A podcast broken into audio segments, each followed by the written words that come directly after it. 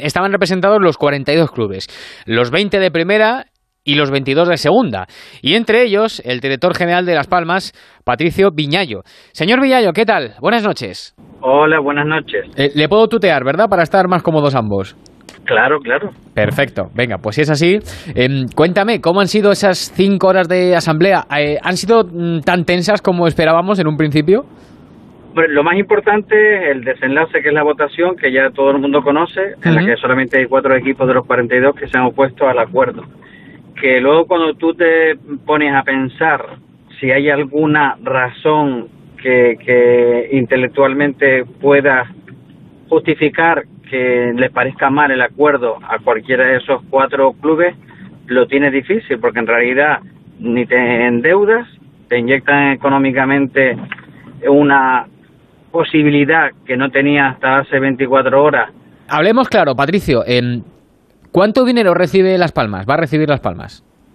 Eh, se calcula que 37 millones y medio. 37 millones.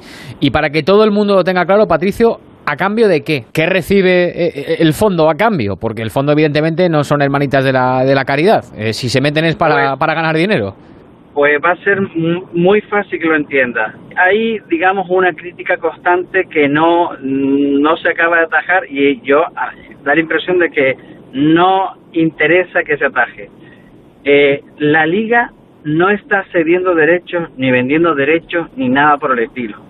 Lo que se hace es sobre un 10-95% de los derechos audiovisuales durante un periodo de hasta 50 años, eh, esa es como un coeficiente del que van a obtener rentabilidad el fondo para que con los procesos de mejora que implementa, que nos ayuda a implementar en distintos ámbitos, se supone que habrá una mayor rentabilidad de los derechos audiovisuales y de otros conceptos y sobre esa rentabilidad lo que va a hacer el fondo es recuperar su inversión con un beneficio. y nosotros qué vamos a hacer los clubes?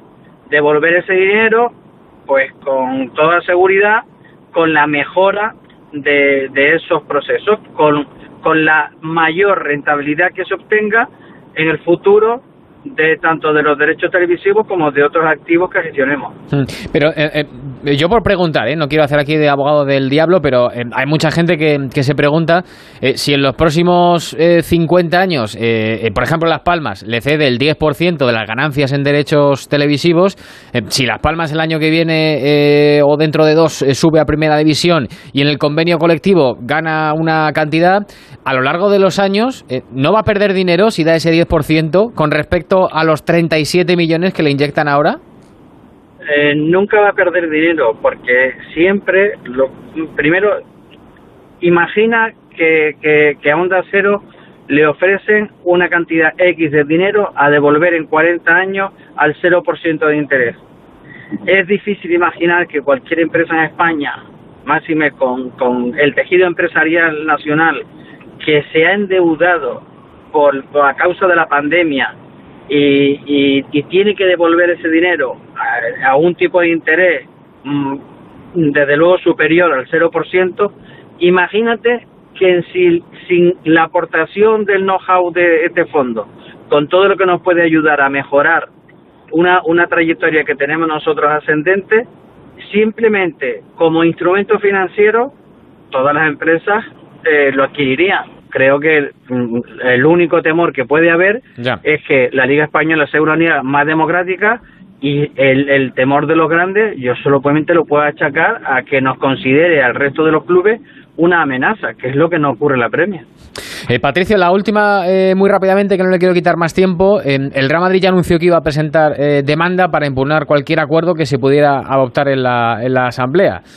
¿Qué supondría que esto se parara para todos los clubes? Como el Real Madrid creo que ya han sido más de 21 o 22 procesos judiciales que ha emprendido, iniciativas legales de, de diversa naturaleza, hasta ahora eh, no han ganado ninguna. Y cuando la, el Real Decreto ya lo que consagró fue una venta de la competición en sí, no de cada club por sí mismo como pollo sin cabeza y, y es un tono beligerante que, que siempre que siempre suele mm, emplear y hoy se le ha pedido por favor que el anuncio de querellas querellas contra el presidente de la liga, incluso acudir a la vía penal, eh, son pasar dentro de la discusión comercial o profesional, pasar líneas rojas que a nadie le conviene y, y que no aportan en absoluto nada.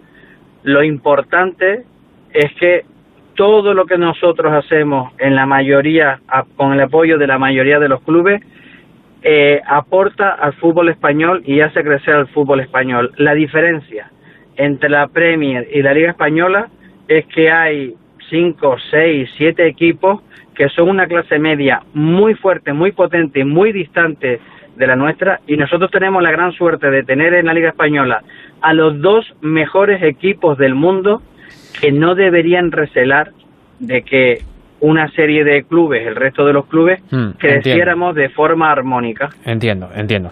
Muchísimas gracias por atendernos. Patricio Vinayo, director general de la Unión Deportiva Las Palmas. Eh, gracias por, por las explicaciones. ¿eh? Bueno, a ustedes, Ángel. Un saludo, un saludo. Bueno, más o menos eh, nos